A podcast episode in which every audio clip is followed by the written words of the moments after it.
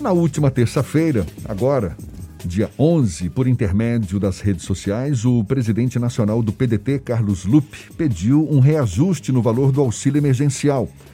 Lupe também fez críticas ao presidente da República, Jair Bolsonaro, ao chamá-lo de corrupto no Twitter. O presidente nacional do PDT, Carlos Lupe, é nosso convidado aqui no Issa Bahia. É com ele que a gente conversa agora. Seja bem-vindo. Bom dia. Bom dia, bom dia a todos que nos honram com sua atenção, com sua audiência. É uma honra e um orgulho estar falando para toda a Bahia. Muito obrigado, prazer todo nosso. Quando o senhor defende um aumento da, do auxílio emergencial, o senhor também aponta a fonte desses recursos, desses novos recursos? Amigo, temos várias fontes que o governo erradamente utiliza.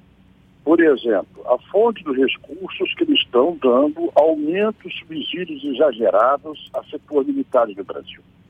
Nós sabemos da importância do serviço militar, da importância dos militares para o país, mas não podem ele ter um volume de recursos que tendo, por exemplo, na área de saúde, para comprar coloqueira, que já tem várias demonstrações científicas de não ter nenhum resultado do tratamento do Covid. Estou dando um dos muitos exemplos. O que ele separou de recursos para as emendas parlamentares, agora mesmo uma denúncia apresentada por vários jornais, alguns bilhões de reais reservados secretamente para liberação para parlamentares da base aliada, cerca de 30 parlamentares, para com isso garantir o voto. Os recursos existem, só que não existe para este governo a prioridade para quem precisa ter prioridade. Hoje, no momento, digno seria no mínimo 600 reais de auxílio emergencial. O correto seria salário mínimo. Ora, se já diz que o salário mínimo é mínimo, para conseguir sobreviver com, alguma dignidade, você está dando 850, 250, 300 reais. É uma esmola que se dá ao povo brasileiro.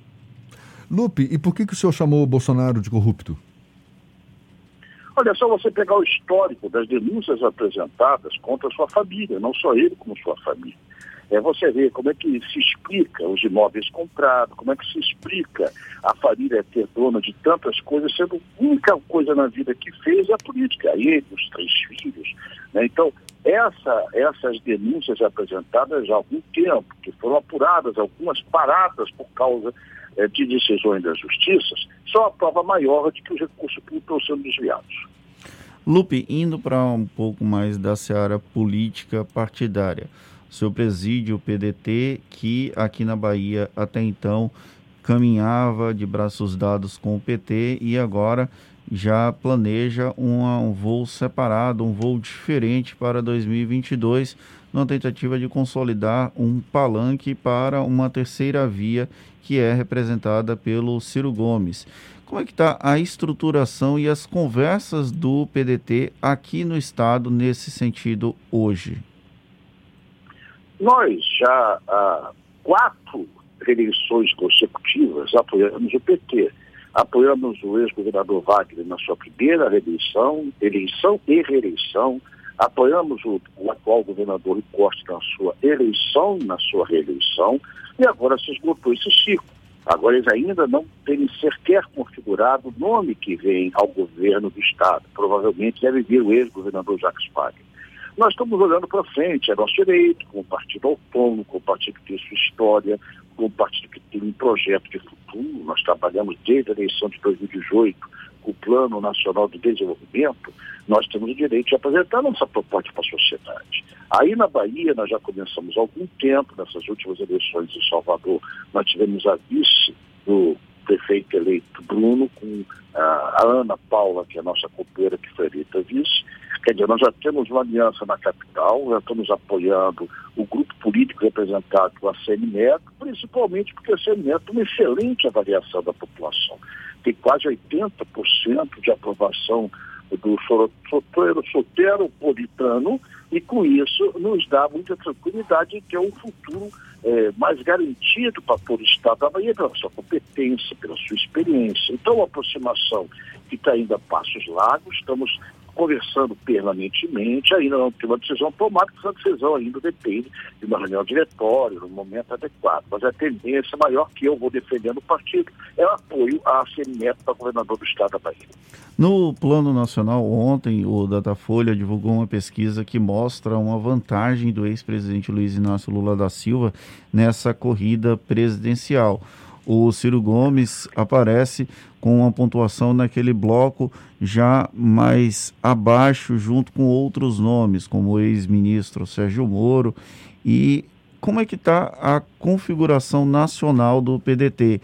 Existem conversas com outros partidos? Quais são esses outros partidos para tentar consolidar o nome de Ciro como uma alternativa viável nesse processo de dicotomia da política brasileira vivenciada hoje entre Lula e o atual presidente Jair Bolsonaro? Olha, em primeiro lugar, a pesquisa representa o tempo real que ele é feito. Né? Nós estamos há mais de um ano e meio da eleição, para ser preciso, um ano e cinco meses. Hoje, o reflexo atual de quem conseguiu recuperar o seu direito político, de quem teve as decisões contrárias a ele, que levou à prisão anuladas, foi o presidente Lula. Ele conseguiu estar aí nesses últimos dois meses numa grande evidência pela injustiça cometida com ele. É natural que ele, que foi governo, presidente República duas vezes durante oito anos e teve uma boa gestão, na minha opinião, eu fui ministro do trabalho dele e sei que teve uma boa gestão, que ele tenha esse resultado, principalmente comparado com o governo atual, que é um fracasso público, a começar pela pandemia que está vitimando milhares de brasileiros, infelizmente, com a nossa tristeza, nossa dor, e ele é o principal responsável, que é o presidente da República. Então, isso a população está olhando. E hoje o reflexo dessa pesquisa é essa. O Lula na frente, o Bolsonaro em segundo lugar. Depois do que você chama de segundo pelotão, tem dois que não são candidatos. O Sérgio Moro, que está inclusive no exterior, prestando serviço à, à empresa que ele próprio ajudou a denunciar e prender, e o apresentador Luciano Huck. Os dois, notório publicamente, não são candidatos, sequer têm partido para ser candidatos e aparece a candidatura do Ciro, que está lá resistindo a todo esse processo de polarização, que eu chamo de polarização do ódio. Nós agora colocamos um baiano, né, o João Santana, que na minha opinião é um mago dessa área de marketing de propaganda, é, contratamos ele há um mês, começamos a é, colocar essa nova, nova ideias que ele apresenta é, nas redes sociais, né, pequenas vinhetas, pequenas propagandinhas. Nós estamos começando a popularizar nosso projeto nacional de desenvolvimento. Então, nós estamos agora numa nova etapa. Nós estamos trabalhando muito uma possibilidade de uma aliança com a Marina da Rede, com o PSB, que também é disputado pelo PT, natural, nós estamos nessa disputa também, com o PV, com Cidadania, com o bem do nosso querido ACM Neto, meu amigo, e com o PSD do Kassab. É claro que é um ano e meio de eleição, todo mundo conversa, mas ninguém decide, porque não tem que decidir nada agora. Agora, nós somos um partido consolidado, nós hoje somos um partido unido. A candidatura de Ciro Gomes, a única candidatura nesse segundo bloco, está afirmada, garantida e com independência. E nós vamos trabalhar com muito zelo, com muita dedicação, para levar nossa mensagem ao povo brasileiro e tentar convencer a nossa opção. Lupe, muito se fala da postura agressiva do governo Jair Bolsonaro em relação aos seus adversários políticos. Não raro o presidente dá declarações fortes, rechaça o diálogo com quem está fora da base aliada.